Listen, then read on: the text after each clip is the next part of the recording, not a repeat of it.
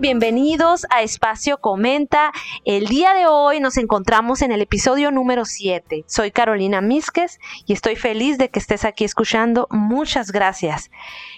Pues les cuento que duré algo para eh, seguir grabando el, el podcast me tardé algo para el episodio número 7, pero la verdad, la verdad es que estaba esperando un invitado que me dejara algo realmente interesante para mostrar al público y pues lo encontré. Encontré a nuestro invitado que es Edgar Ontiveros, él es un conductor de televisión y estoy súper feliz de que esté aquí. ¿Cómo estás, Edgar? Hola, Caro, qué gusto estar aquí con, con todos ustedes y con todo tu público, más que nada. Y aparte, en este séptimo episodio, qué gusto estar aquí con ustedes. Muchísimas gracias. Edgar, ¿cómo fue para ti llegar a donde estás? Que sabemos que te va bien, eres exitoso, eres una figura pública, mucha gente te quiere, tienes mucho público, muchos fans, veo en los comentarios de tus páginas, gente que te aprecia mucho mucho por cómo eres, pero no la has pasado tan fácil y tuviste que tomar en un momento de tu vida la decisión de explicarle a tu familia que eres homosexual. ¿Cómo fue eso? ¿Cómo les dijiste mamá si soy, papá si soy? Claro, por supuesto, sería un gusto por, para todos. Eh, más que nada, yo creo que en el mundo gay siempre es como que, ay, ¿cómo lo digo? ¿Cómo lo hago? ¿Y en qué momento? ¿No? Pero nos vamos a regresar, chicos, a años muy atrás porque les voy a platicar un poco sobre mi historia. Algo que no es muy usual que yo platique y es algo que a lo mejor y no muchos saben, ¿no? Pero pues el día de hoy, en este episodio número 7, les voy a platicar un poquito, claro, del día que dije que sí soy. Ese día, la verdad, fue un día para mí un poco difícil y a la vez un poco sentimental, porque la neta, Carolina, fue un día que, mira, hasta ahorita todavía me pongo nervioso porque son cosas a lo mejor y que te van a quedar para toda tu vida. Pero regresémonos a los 2000, en ese tiempo en donde pues yo tenía ya que serían como unos 15 años. Te cuento Carolina, yo fui muy noviero eh, con niñas, tenía novias, niñas, tuve cinco novias. Y hasta la fecha, muy amigo todavía de, de, esas chicas que ahorita ya son madres de familia. Es algo súper chistoso porque me hablan y ya son mamás. Ya me digo, ¿sabes qué? Tengo hijos. Y ¿sabes qué? Hasta una me estaba pidiendo que yo le bautizara a uno de sus hijos, pero la verdad, pues no, no acepté. Ya es tema de otra. bueno, eso luego les cuento. Pero bueno, les cuento, chicos, que yo fui muy noviero, ¿eh? Tuve cinco novias. Ya en mi quinta novia, cuando yo tenía ya 16 años, eh, yo estaba muy confundido. Creo que la adolescencia es una etapa en donde, pues claro, estamos conociéndonos, estamos explorando qué es lo que nos gusta, los sabores, los colores, en dónde queremos estar y con quién no queremos estar en realidad. Y justo en secundaria, ya en mi tercer año, ya para salir de secundaria, yo ya estaba más para allá que para acá. Les cuento. Ahí viene lo bueno. ¿Por qué? Porque yo en secundaria decía yo, oye, ¿por qué me llaman tanto la atención los niños? Oye, ¿por qué volteo a ver a los chicos cuando están jugando fútbol o básquetbol o lo que tú quieras, ¿no? Pero era algo mío psicológico que yo siempre, cuando salía de secundaria, cuando salía de mis clases, decía yo, oye, pero ¿por qué me llama tanto la atención los niños? O sea, si yo en realidad quiero una niña, ¿por qué si las niñas también me llaman la atención, pero no me llaman la atención tanto como un niño, ¿sabes? En ese tiempo yo andaba con, con una niña, andaba de novio, que yo la quería mucho, te soy honesto, y decía yo, oye, pero ay, no siento lo mismo cuando veo a mi chica a cuando yo veo a un chico pasar. Entonces, eh, una noche, es que es algo muy fuerte, la verdad, porque, pero se los voy a platicar. Tú suéltalo. Claro, porque es algo que a lo mejor y a muchos nos ha sucedido, pero me di cuenta de que en realidad me gustaban los niños con mi cuñado. Entonces, eh, en ese tiempo yo tenía a, mi novia, no voy a decir nombres, yo tenía a mi novia eh, y esa noche justo no pasó el camión porque yo había ido a visitarla, entonces esa noche me quedé ahí en su casa. De hecho, sus papás me dijeron, Edgar, te puedes quedar aquí en, la casa y te quedas en el cuarto de fulano, claro, eh, de su hermano. Entonces yo me quedé, por supuesto, y les dije, está bien, no pasa nada, pero yo en mi mente no no pasaba absolutamente nada, ni siquiera un morbo de que me voy a quedar con mi cuñado en, su, en su cuarto.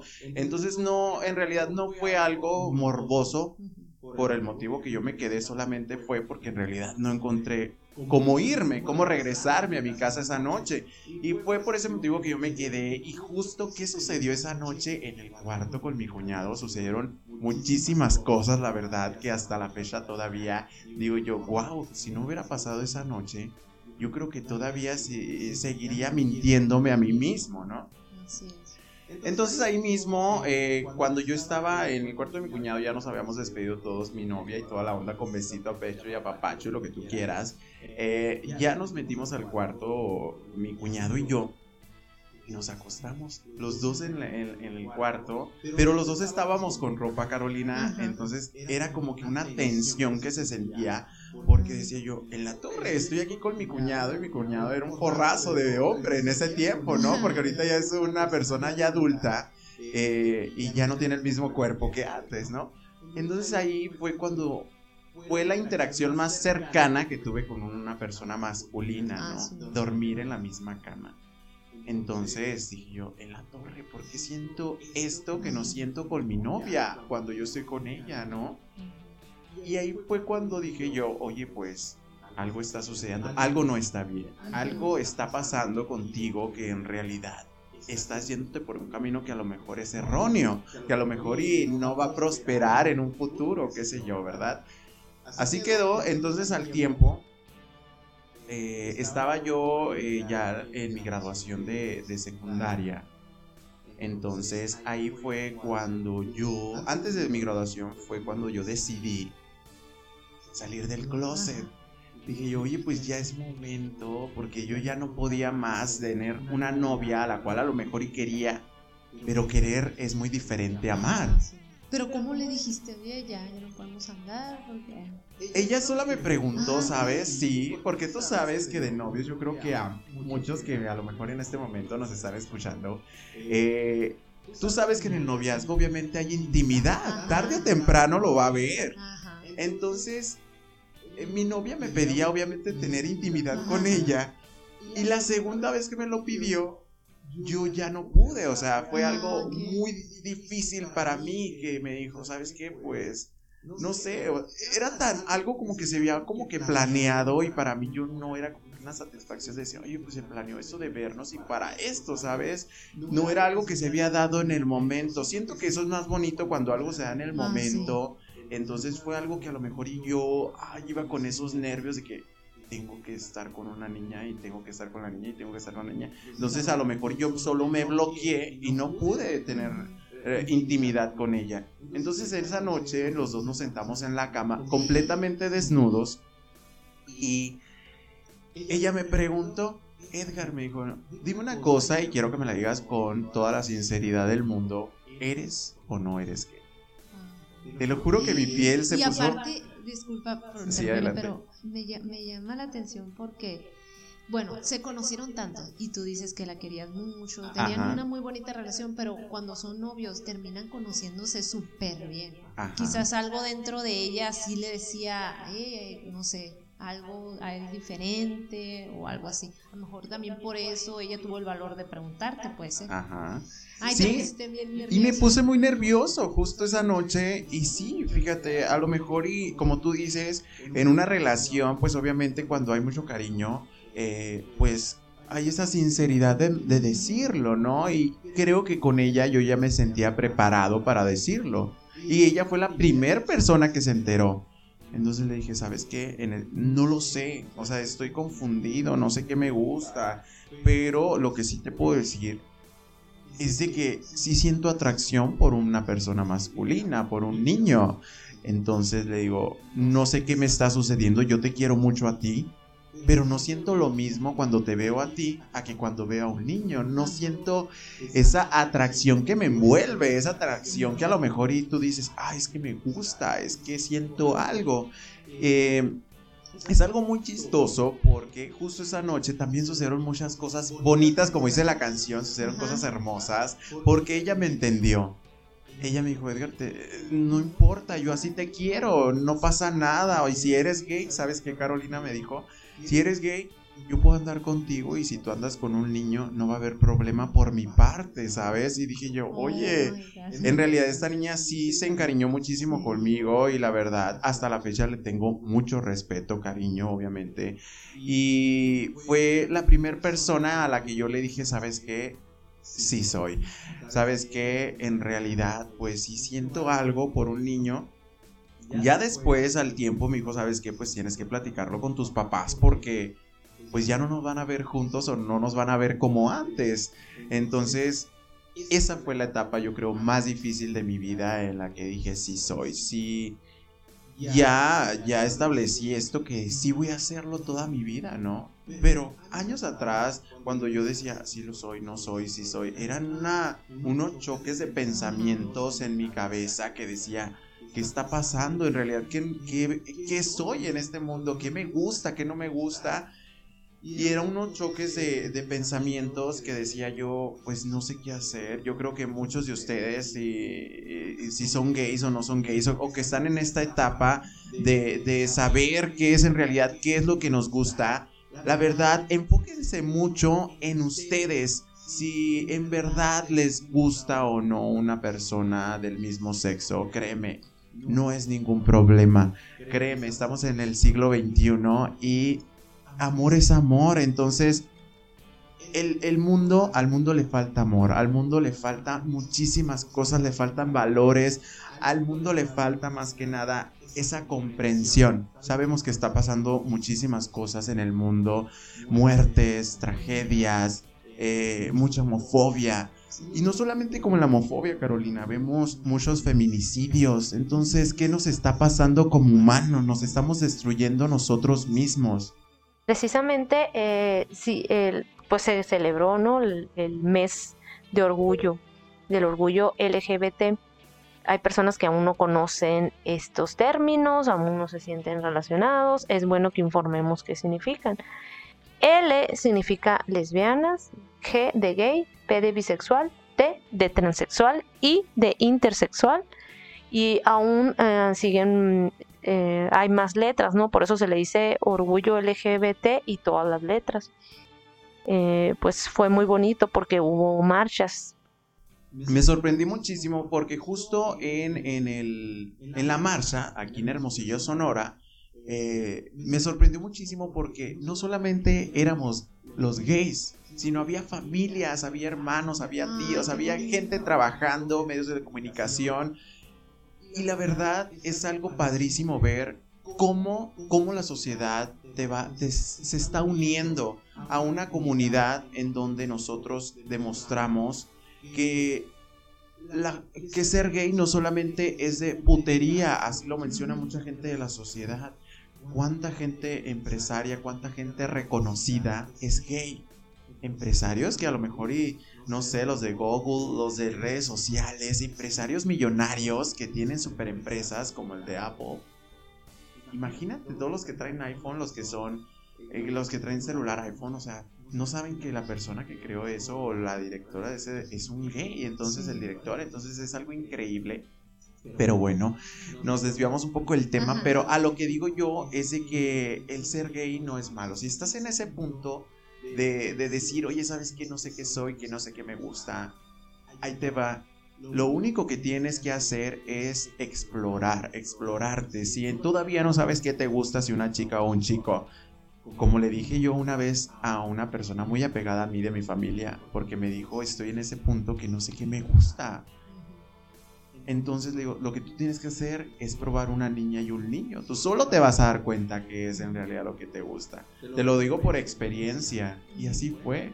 Entonces, eh, si tú estás en ese punto de que todavía no sabes qué te gusta, si todavía no estás eh, dispuesto a decir que en realidad sí soy o no soy, créemelo, es algo muy personal y nadie te va a quitar ese gusto porque es un gusto sexual y los gustos, obviamente como dicen, los gustos se rompen en géneros, no es algo del otro mundo. Regresando claro al punto sobre el día que dije que soy gay, ya se los dije, se lo dije primero a una persona muy, muy, que, que le tengo todavía mucho cariño, pero ahí va la parte más difícil de mí, decírselo a mis padres.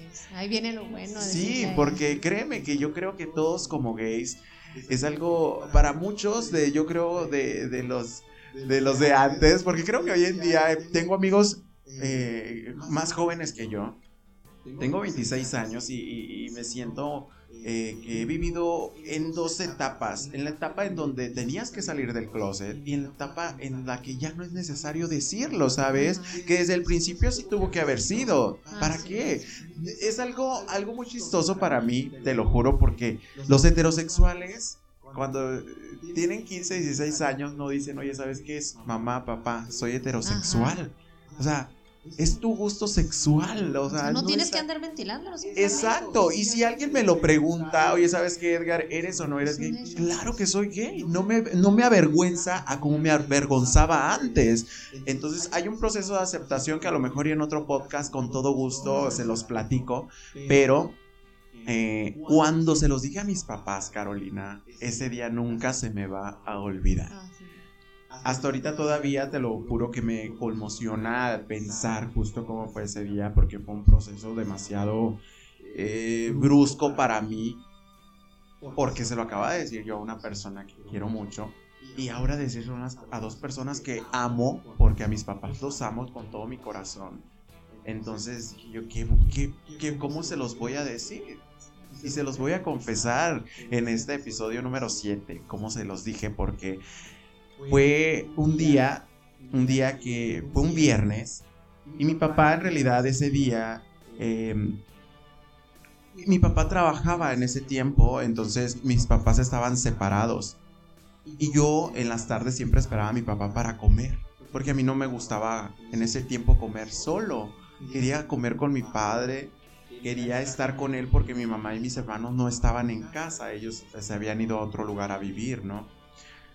Entonces en ese tiempo pues estaba esperando yo a mi papá para comer y claro fue de que dije yo, eh, voy a esperar a mi papá, pero antes de eso tengo que confesarle algo, algo que a lo mejor y puede cambiar para mí mi vida o algo que a lo mejor y puede arruinar mi vida, era mi pensar en ese momento, ¿no? Y lo primero que hice a lo mejor y dije yo, a lo mejor no se lo puedo decir porque les confieso amigos que antes me decían el mudo en la escuela. Ah, sí, casi no hablaba. Casi no hablaba por pena, eh, se los prometo. En, en secundaria era de que ponía miles de excusas para no presentar una exposición porque me daba mucha pena el que dirán, qué va a pensar de mí. Todo me daba mucha vergüenza. Entonces no hablaba y justo ese día dije yo, ¿cómo se lo voy a decir a mi padre? ¿Cómo voy a llegar a decirle si soy, sabes? Entonces fue de que ese día la única forma que se me ocurrió es escribir una carta. Llorando se la escribí justo esa carta. Mi papá todavía la tiene porque el año pasado, el 2020, en diciembre, en Año Nuevo, me la mostró. Te lo juro que lloré junto con él. Porque él me dijo, día ¿recuerdas cuando me diste esto? Un cerrar de círculo que más adelante se los voy a platicar. Pero la verdad todavía me llena mucho de alegría el haber dado ese paso. Y así fue, escribí una carta y cuando mi papá llegó de trabajar, yo ya le tenía la comida hecha, le tenía todo listo. Y justo cuando estábamos comiendo le dije, ¿sabes qué? Te tengo que entregar esto. Y era una carta justo para él. Quiero que la leas un, en el momento en que tú sientas que la tengas que leer, que tú estés solo, en donde no haya nadie contigo, ni siquiera la televisión prendida, en donde estés completamente en silencio y la leas y le pongas mucha atención a lo que dice la carta, porque era algo, era un pensar tan mío, tan que sentía en ese momento, que así se lo dije a mi padre. Sí, fíjate, y de hecho eh, estoy muy agradecido con Dios de la familia que me dio porque obviamente hemos tenido tropiezos como toda persona, como toda familia, y obviamente yo creo que em, también en ese momento a lo mejor y mis papás no estaban preparados para algo así. Porque les voy a ser honestos, no fue color de rosa después haber dicho eso. Dije yo, ¿por qué lo dije? ¿Por qué lo hice? ¿Ahora qué hago? Si me explico, ¿ahora qué sigue? Entonces, hasta la fecha, hoy en día, hoy que siento que ya crecí mentalmente, porque una cosa es crecer físicamente, pero es muy diferente crecer y madurar psicológicamente. Ahorita que yo la verdad estoy muy tranquilo y que siento que he madurado algunas cosas psicológicamente, entiendo a mis padres porque a ningún papá de antes, menos de pueblo, lo educan para tener un hijo gay.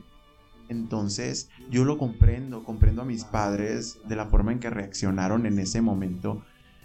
Y hoy en día ya es un tema que lo hablamos sin ningún prejuicio, sin ningún tabú, sin ningún quítale, ponle o habla, mejor, ¿sabes? Pero justo ese momento en que yo le dije a mi papá, oye papá, lee esta carta, me fui, comimos, me fui a la casa de mi madrina y cuando regresé, te lo juro que fue algo, una película que jamás se me va a olvidar porque yo entiendo que mis padres no estaban preparados para algo así. A lo mejor y por parte de mi madre estaba un poco más preparada, porque tú sabes que muchas veces eh, tienden, no sé eh, si ustedes eh, les ha pasado han escuchado, que los papás, supongamos, que las hijas tienden a estar un poco más apegadas con el padre y los hombres viceversa, con la madre, ¿no? Entonces yo era muy apegado con mi mamá, no sé si a ustedes les pasa, chicos, pero en lo personal me pasa y la verdad, eh, con mi papá no tenía tanta comunicación que con mi mamá. Entonces con mi papá sí fue algo muy fuerte, algo, un, cambio brusco para los dos. ¿Pero te dejó de hablar o qué? En ese momento fue un, un, cambio que a lo mejor y fue de decir no era lo que yo esperaba. ¿Sí me explicó? O sea, yo a lo mejor en ese momento yo quería un abrazo, un ah, te quiero mucho, te un, apoyo, un te apoyo. Pero yo lo entiendo en ese momento que digo yo, a lo mejor mi papá en ese momento no, no estaba preparado, que no va a cambiar nada. Ah, Entonces, como les digo a ustedes que nos están escuchando en este momento, ¿por qué revelar algo que se ve a simple vista? ¿Por qué decir si soy o no soy en ese Como Juan Gabriel, como lo dijo, lo que se ve no se pregunta. Entonces, si lo estás viendo, como me lo dijo mi mamá, yo ya sé lo que tengo. Con eso me dijo todo. ¿Sí me explico? Pues ellos nos Claro. Imagínense ustedes y sus papás son los que los parieron, entonces son los que desde pequeños estuvieron ahí. Imagínense ustedes cómo no, tu papá y tu mamá no te van a conocer. Entonces creo que son dos personas a las cuales les debemos de tener mucho respeto y cariño y más que nada esa confianza para decir en realidad si eres o no eres. Pero hoy en día, en este siglo XXI, siento que ya estamos en un momento en el que no es necesario decirlo. A lo mejor y antes sí era por los tabús o, a lo mejor y para de pérdida para que nuestros papás nos apoyaran, ¿no? Pero hoy en día es algo como debe de ser, algo normal ante la sociedad. No debería ser así. No. Y creo que, como tú lo dices, somos nosotros mismos los que nos estamos poniendo esa barrera. ¿Por qué? Porque ¿qué tiene de malo serlo? ¿Qué cambia en tu vida? Si por tu trabajo tienes que presentar una, una forma muy masculina, es tu trabajo, tu vida es tu vida. Tu trabajo no va, no va, no va a hacer que tu vida eh, cambie o que esté girando a 360 grados tu vida con lo del trabajo. Entonces, yo siempre he tratado de hacer eso, dividir mi vida con mi trabajo. A lo mejor y mucha gente de mis seguidores, a lo mejor y mucha gente que me ve en televisión o que me escucha en radio, dice, eh, no le gusta que sea tan transparente, pero ahí les va. No vamos a estar para gustarle a todo mundo. Entonces, yo la verdad me siento tan cómodo con lo que soy, me siento tan bien con lo que he creado de mi persona, me siento tan bien con lo que he dicho ante la sociedad, con lo que he cambiado, con mis errores, me siento tan bien que digo yo no cambiaría absolutamente nada de mi vida, ni mis padres, ni los momentos que pasé, yo no cambiaría absolutamente nada. Y es algo que la verdad se disfruta porque les digo algo, esto es esto te ayuda a crecer, esto te ayuda a seguir prosperando. Y cuando tú eres una persona humilde, una persona sencilla, créeme que vas a caber donde tú quieras, donde sea vas a caber, te van a abrir las puertas. Y algo muy importante, cuando tú aprendes a ser transparente, mucha gente se te va a unir ¿Por qué? Porque a lo mejor esa gente necesita esa transparencia para poder hablar con la gente, para poderse miscuir ante algún grupo social. Y le falta, ¿sí me explico? Entonces, a lo mejor y eso me gusta de mí, ser transparente con la gente e inspirar esa confianza que a lo mejor y todavía no tienen. Y por eso yo creo que me ha ayudado mucho, a lo mejor y se escucha muy chistoso, pero el ser homosexual me ha ayudado mucho. El ser como soy me ha ayudado bastante y el seguir siendo como soy, la verdad, me da mucha alegría y claro, hay muchas cosas que todavía tengo que pulir, como todos, pero son cosas minuciosas que hasta la fecha digo yo, pues qué bueno que sigan pasando cosas como estas, de estos tipos de aperturas en podcast, la verdad Carolina, gracias. Eh, hay muchísimas formas en las que nosotros podemos decir que a lo mejor y la, el ser gay no solamente es de jotería, no solamente es de putería, no solamente es de tonterías que la gente está eh, pensando, también es de... Exacto, prejuicios o seguir, claro, prosperando, ¿no? Oye Edgar, ¿y a ti te ha tocado alguna experiencia así de personas homofóbicas o que te critiquen, te juzguen, que te hayan hablado mal de ti por ser gay? ¿Te ha tocado alguna experiencia de este, de este tipo? Justo una vez que me invitaron a una entrevista de televisión, me invitaron y, me dijeron, oye, pero aquí no podemos decir nada que tenga que ver referencia a la homosexualidad, ¿sabes? Aquí vamos a hablar solamente de lo que tú eres y de tu trabajo. San se acabó y por mi parte no había ningún problema. ¿Sí me explico? Pero los conductores, por morbosidad, lo preguntaron. Que para mí fue una palomita para ellos el haber preguntado. Oye, Edgar, ¿y tú a qué onda? ¿Qué le tiras? ¿Qué eres? ¿Qué te gusta? Y ahí fue cuando dije por primera vez, eh, abiertamente en medios de comunicación que yo era gay, ¿sabes? A lo mejor era algo innecesario, pero sí era algo que me dijo esta persona, oye, sabes que aquí no vamos a hablar nada de... Pero o sea, era en vivo, ¿no? No, me lo dijo antes de... sí, claro, fuera de cámaras, me lo dijo, sabes que Edgar, aquí nos vamos a detener un poco en este tipo de cosas. Y sí dije... Qué raro, pues, pues Qué raro, ¿sabes? Sí, la verdad. Y fue eh, en cuestiones de trabajo es lo único que me ha pasado. Pero en cuestiones de redes sociales, que también es mi trabajo, claro, sí me llegan mensajes de odio, mensajes de, de que dices tú, y pues, ¿cómo puede existir esta gente tan mala que te odie sin conocerte? ¿Por qué? ¿Por qué existen? ¿Por qué hay gente así? ¿Sí me explico? Entonces, eh, es algo que a lo mejor, y digo yo, es gente que a lo mejor y no tiene la capacidad de saber que es en realidad un homosexual. Es alguien que a lo mejor y no tiene la capacidad de decir, oye, ¿sabes qué? Quiero platicar con una persona homosexual, ¿sabes? Así es. Porque te confieso, Caro, la mayoría de mis amigos son heterosexuales. Porque ellos, ellos sienten la confianza y me lo han dicho, siento la confianza Edgar, de platicarte cualquier cosa y sé que contigo puedo hablar cualquier cosa y nunca y no me vas a juzgar otra de las fases difíciles de, vivir cuando eres homosexual es el hecho de la homofobia o el bullying homofóbico que se ocurre en las escuelas también. Hemos visto en noticias que se encuentran que niños que molestaban a tal niño, entre varios lo golpeaban, lo hacían burlas, lo obligaban a hacer algo que no quería. Este, yo lo vi en la secundaria donde yo estaba, a un niño le hacían, aparte de rechazarlo, le hacían burlas, eh, entraba al baño, le gritaban cosas, le decían insultos, etcétera. ¿Cómo se vive eso? ¿Te ha pasado a ti algún tipo de violencia de este tipo? Eh, esto se vive desde el inicio en la escuela. No sé si en casa no nos enseñaron a esos niños a, no hacer ese tipo de actitudes, a, no tomar esas actitudes y no tomar esos comportamientos en contra de, los, de los estudiantes. Hemos analizado que este tipo de violencia es despreciar, rechazar, etiquetar, discriminar a las personas homosexuales. O sea, ¿cómo es eso? O sea, ¿cómo es para la persona? Me imagino que estás enojado, estás te deprime, sientes odio, impotencia, angustia. Entonces, eh, es algo muy difícil, muy complicado. Eh, a lo mejor, no sé si a ti te, tocó algo así, que te hayan molestado, agredido, te haya tocado algo así de, homofobia, si podrías contarnos para, para entenderlo, ¿no? Y, eh, conocer desde tu experiencia cómo ha sido.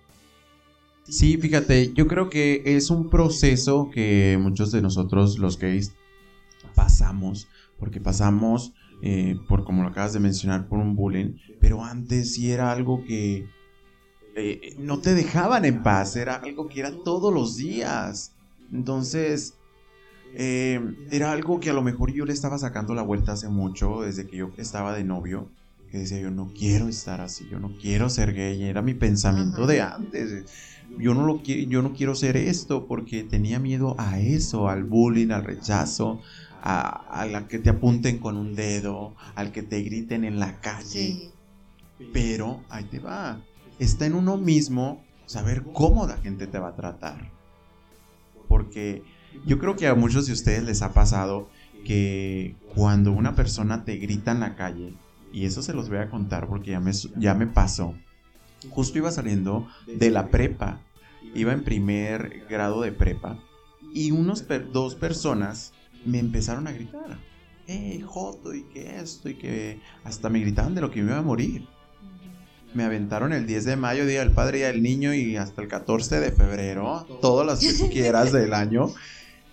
Y me enfurecí, como no tienen una idea, chicos. Me enfurecí demasiado que dije, estoy harto, ya sobre y basta. En, en prepa ya no soporté más. Tiré mi computadora que traía en mis manos, mi mochila me la quité. Me subí al camión donde estaban las dos personas gritándome y los bajé a golpes del coraje que tenía. Claro, que ahorita me arrepiento de haber reaccionado de forma así agresiva, ¿sabes?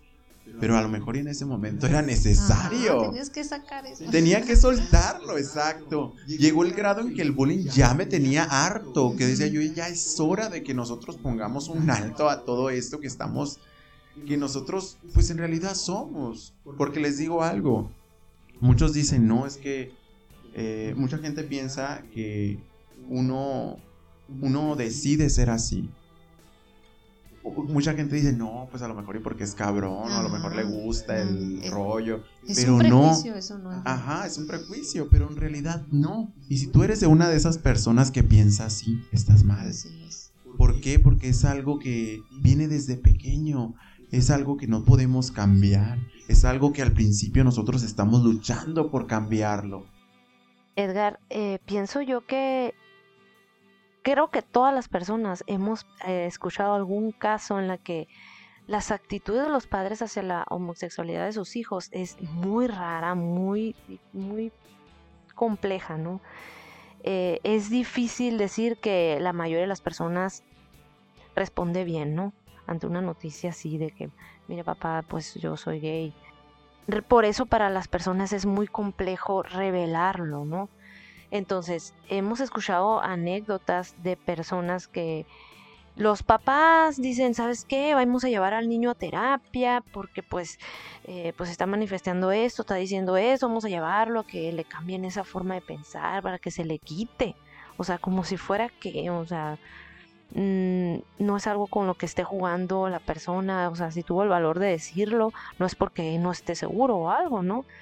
No hay apoyo, se ponen a quererlo llevar al psicólogo y, creo que es al revés, los que tienen que ir al psicólogo son los padres, así como luego también hay personas que los papás dicen, ¿sabes qué? Voy a empezarlo a llevar a, table dance conmigo y lo, a que se haga machito, aunque lo veamos algo así feo, pero realmente hacen eso con los niños, los obligan a que estén con una mujer. Eh, ya se hizo hombre mi hijo y lo llevan a fuerzas, imagínate lo traumático que podría ser claro que los papás son los que deberían de trabajar esa parte en la que no aceptan, no aceptan al hijo o a la hija, ¿no? Un psicólogo no nos va a hacer cambiar nuestro gusto sexual.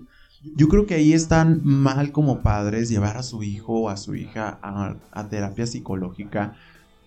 Los que deberían de ir a terapia, se los repito, son ustedes. ¿Por qué? Porque nosotros no estamos locos. Nosotros sabemos en realidad qué nos gusta, qué nos que, en realidad nos llama la atención. Edgar, quizás alguien se siente identificado con lo que nos estás platicando y a lo mejor tiene esa duda constante en, en su mente y se pregunta, ¿decírselo o no decírselo a sus padres? ¿Tú qué opinas sobre esto? ¿Opinas que lo mejor sería decírselo a los padres o esperarse? Claro que esto depende mucho también del tipo de familia que tienes, ¿no? Hay personas que duran un poquito más en procesar eh, este tipo de información porque pues es el, eh, no están acostumbrados, no estamos acostumbrados pues. ¿Cómo hacerlo? ¿O lo, lo recomiendas, no lo recomiendas? Cuéntanos un poco sobre eso. Quieran decírselo a sus padres. Ustedes véanlo de una forma tan sencilla de decir sí soy. No, créeme, tus papás te aman. Cuando una persona ama a otra persona lo va a entender, así como lo hizo mi exnovia. Y ahí te das cuenta cuando una persona en realidad te quiere.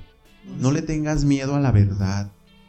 El día que tú digas sí soy, va a ser un día de cambios, un día en el que vas a comenzar a conocerte y vas a decir, qué bueno que lo hice, qué bueno que di ese paso tan grande porque te liberas de un peso que traes en la espalda cargando te liberas de todo eso. Después de ahí empiezas a vivir tranquilamente. Así que les agradezco a todos ustedes, Carolina, gracias por el espacio, gracias a ustedes por la atención y ya saben, ahí me encuentran en redes sociales como Edgar Ontiveros, en cualquier red social, la verdad, ya saben, si me quieren mandar un mensajito, con todo gusto los voy a leer, se los voy a, se los voy a, a contestar, así que les mando un abrazo fuertísimo de cualquier país que me estés escuchando, la verdad, si estás en ese proceso de aceptación o de decirlo a tus padres, Primero, acéptate tú mismo, después díselo a tus padres y ya después vive. Vivir, te lo juro, va a ayudarte a crecer, te va a ayudar a prosperar y te va a ayudar a conocerte. Así que les mando un abrazote fuerte y que tengan un lindo día, noche o mañana. Edgar, te agradezco demasiado el haber compartido con todos nosotros tu experiencia, haber compartido estos sabios consejos que les pueden servir a las personas y Claro que sí, hay que seguir a Edgar en todas las redes sociales y ver su trabajo. Y también los invitamos a que sigan a Espacio Comenta en Spotify y en todas las redes también. Les, les pedimos eh, que nos compartan, eh, que envíen el podcast a alguien que a lo mejor les le pueda servir. Les mando un abrazo, que tengan bonito día. Adiós.